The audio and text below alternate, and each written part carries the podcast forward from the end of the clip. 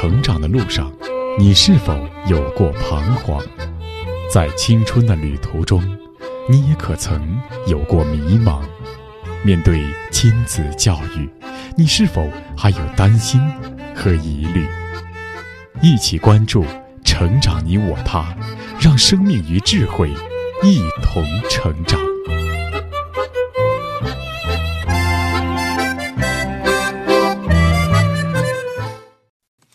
愿生命与智慧一同成长。海内外的各位听友，大家好，欢迎来到《成长你我他》，我是您的朋友钟青。听众朋友，孕育一个孩子的新生命，需要在母亲的子宫里怀胎十月。对于胎儿来说，母亲的子宫就像一个温暖舒适的摇篮，也像一所遮风挡雨的房屋，里面的宝宝可以得到最温暖的呵护。而子宫是一所有生命、有爱的房屋，孩子长大，子宫也跟着长大。没有怀孕前，子宫的容量大约只有四到七毫升，而怀孕之后，到胎儿足月的时候，子宫里所有的内容，包括胎儿羊水、胎盘等等，重量可以达到六千克以上，容积整整扩大了六千倍。这是一个多么惊人的变化！所以有这样一句话说：“我们所住过的最好、最昂贵的房子，就是妈妈的肚子。”这可以说是赞美母亲最朴实的一句话。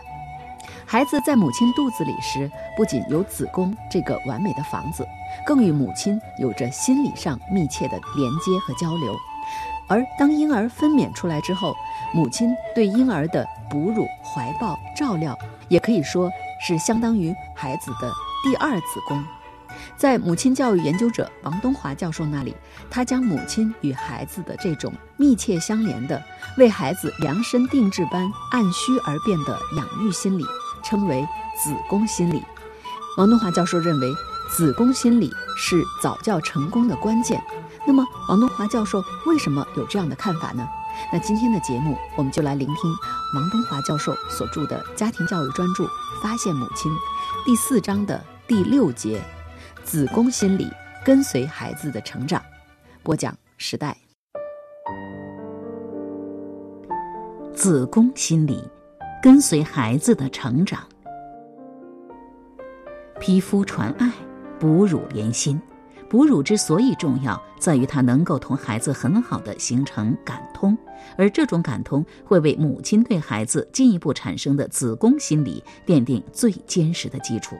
如果这时母亲不能哺乳，那么这种子宫心理便受阻碍而停止增长，形成营养不良，甚至体外死胎。亲生后母现象便是这种母子感通受阻碍的最典型的表现。尽管胎儿还在，但母亲却停止向他供给精神的爱的营养。在那些单纯由父亲教育的家庭中，由于没有母子相连这种子宫心理。孩子反而可能走向教育的反面，而成为破坏力量，给孩子造成的负面影响让孩子痛苦终生。贝多芬是人类史上最伟大的作曲家，但也是一个痛苦一生的人。有很多评论说他性格古怪，不善交际，渴望结婚却终生独身。他还一直备受病痛的折磨，耳聋、胃痛、牙痛、脓疮、风湿病等。五十七岁时就去世了。之所以如此，应该与他父亲的教育关系极大。贝多芬的父亲是宫廷乐队的男高音歌唱家，但却是个酗酒无度的酒鬼。当时音乐神童莫扎特的事迹正成为社会新闻，贝多芬的父亲也期待把儿子培养成为莫扎特那样的神童。父亲对贝多芬的音乐教育严厉到我们想象不到的程度。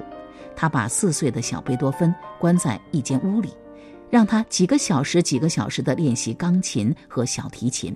有时醉醺醺的父亲深夜归来，小贝多芬已经睡熟了。怒上心头的父亲马上把儿子打起来，让他弹钢琴，一直弹到第二天早晨。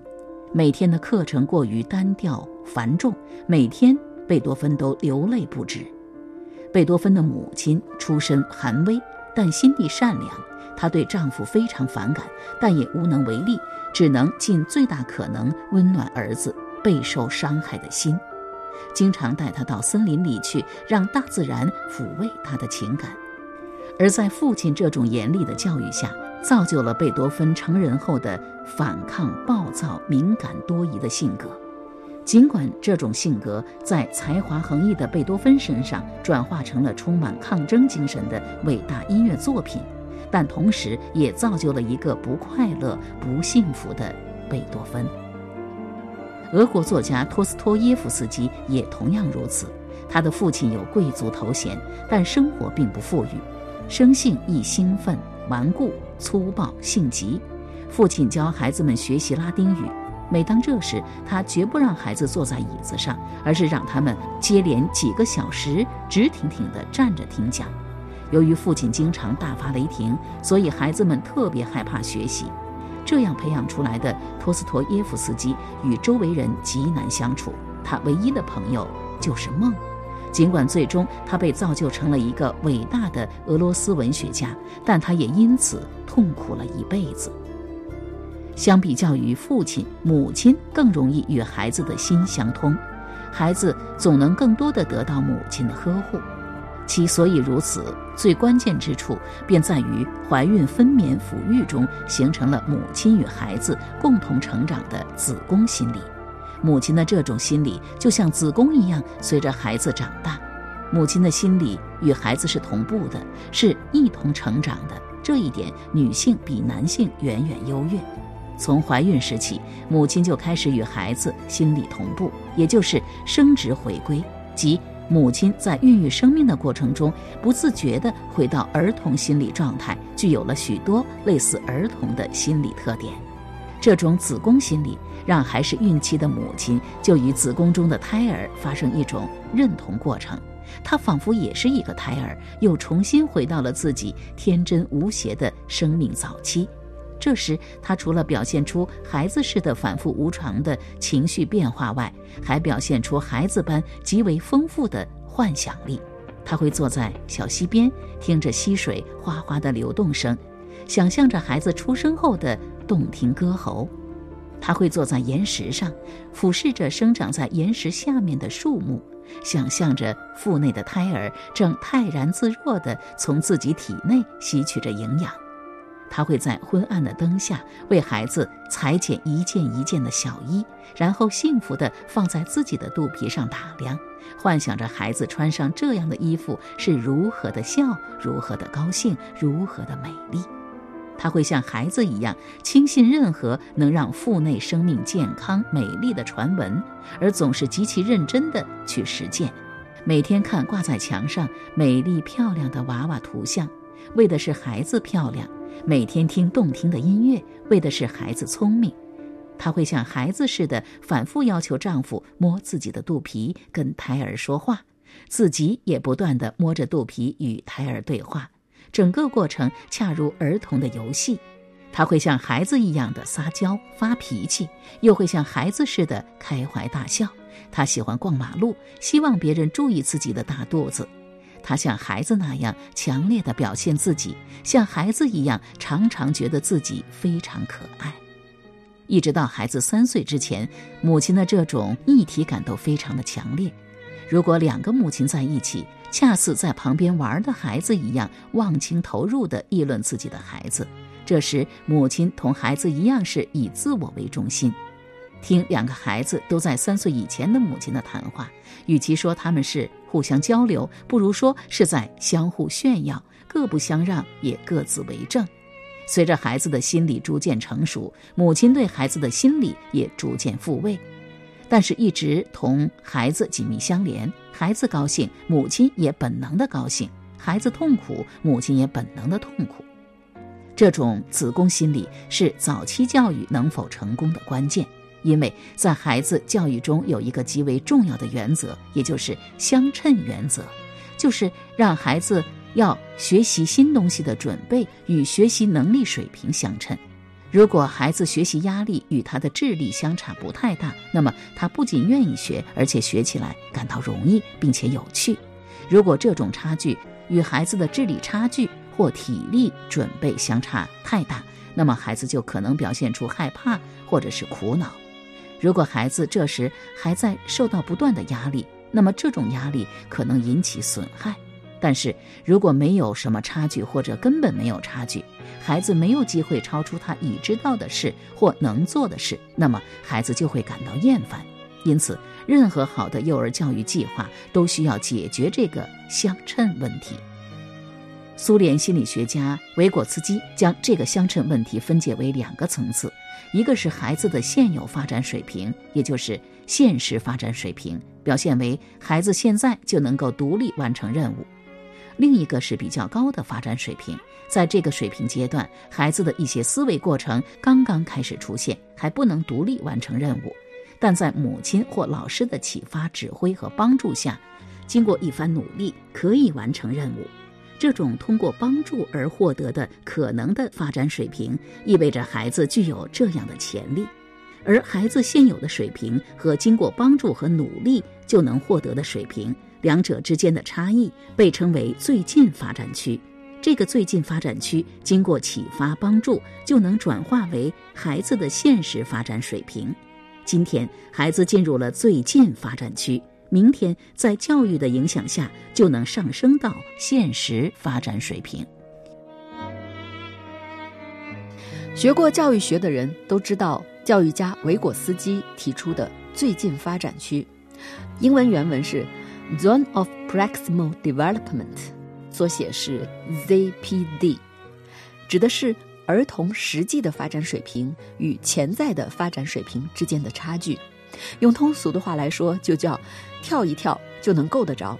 也就是说，这个目标不能太容易达到，也不能高到永远碰不到。在别人的帮助下跳一跳够得着，那是最好的。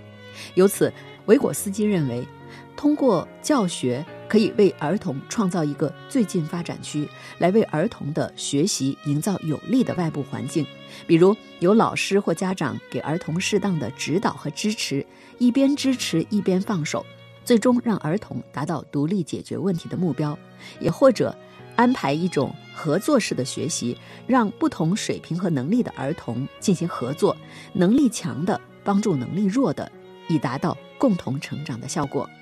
那根据最近发展区原理，王东华教授在《发现母亲》一书当中指出，母亲的子宫心理就是一种能与孩子一同成长的最适合孩子的教育心理。我们继续来听。现在几乎所有的儿童教育家都谈到了类似的问题，强调教育要同孩子一道成长，因为孩子在不同的阶段有不同需求。但如果父亲没有具备这种教育的素养，就总是从自己的角度来教育孩子，而不是从孩子的发展程度来教育孩子。因此，相比较而言，单亲父亲教育孩子成功的例子，比单亲母亲教育成功的少得多。贝多芬、托斯托耶夫斯基是两个在父亲棍棒下死里逃生出来的案例。更多的孩子便永远葬身于父亲的凝固的心理里。我们看到，几乎所有的父亲强迫孩子学习的案例，无一例外都付出了惨重的代价。孩子或者对学习的科目终生痛恨，或者虽对科目感到兴趣，但却对人生痛恨如初。因此，子宫心理对孩子的成长，尤其是教育极为重要。那么，我们如何知道什么时候孩子的智力和体力已经发展到能安排他学习新东西的适当时刻呢？老师的回答是：到目前还没有一个幼儿计划能把单一的课程强加给所有的孩子，因为每个孩子都是独特的，都是不一样的，而只有母亲才能胜任这一工作，其他任何一个人都不可能像母亲这样如此好的解决这个问题。但是，只有从怀孕时就建立起良好母子感通的母亲，才能有一个对孩子成长有利的子宫心理的环境。尽管母亲作为女性具有得天独厚的子宫心理条件，但如果长期同孩子分离，那么同孩子之间的心理子宫就无法增大，孩子就无异于母亲的一个心理死胎。母亲抚育孩子时的子宫心理，不仅仅表现在一个孩子身上，而且对于每个孩子，她都能恰到好处地提供这种成长的心理环境。多子女的母亲仿佛这些孩子是多胞胎一样，每个孩子她都能给予这种心理庇护。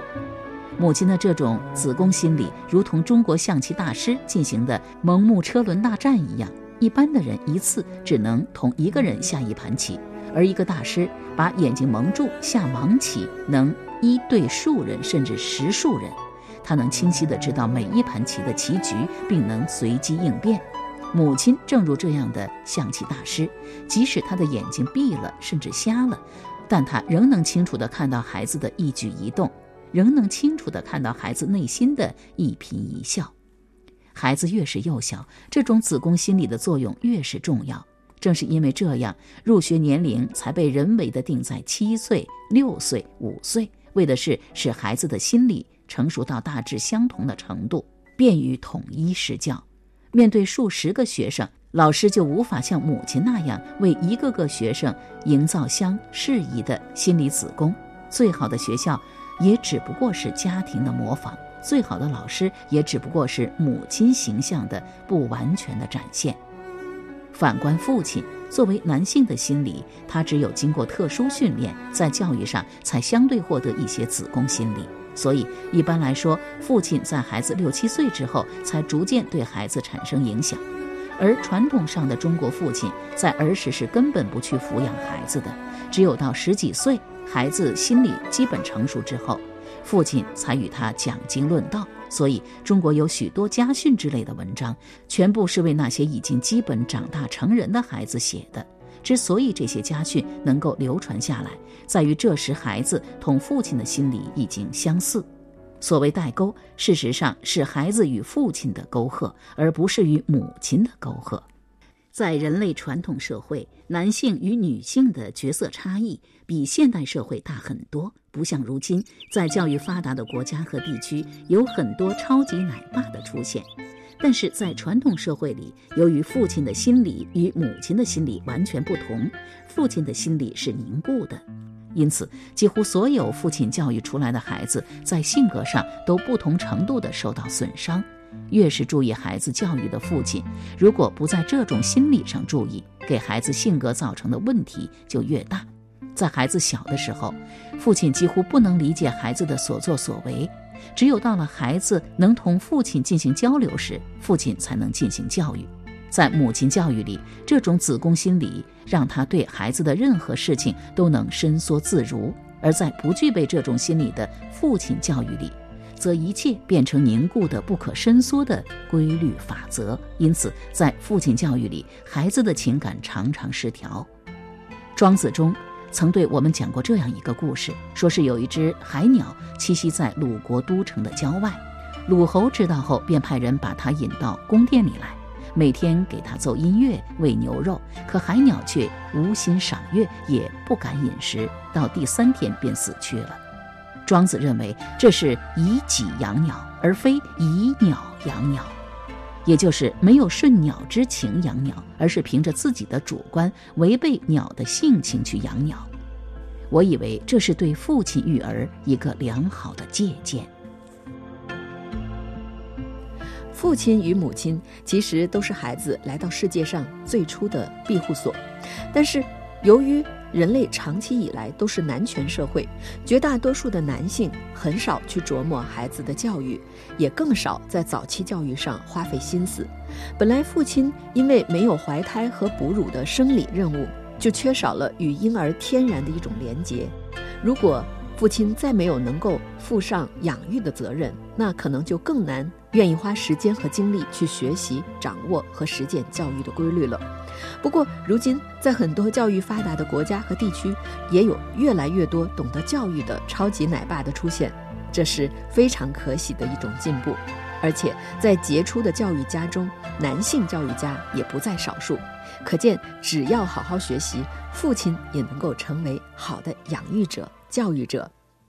好了，各位听友，以上我们听到的就是华东交通大学母亲教育研究所所长王东华教授所著的《发现母亲》第四章的第六节“子宫心理，跟随孩子的成长”。播讲时代。好，今天的节目内容就是这样。编辑钟庆，感谢您的收听，下期节目我们再会。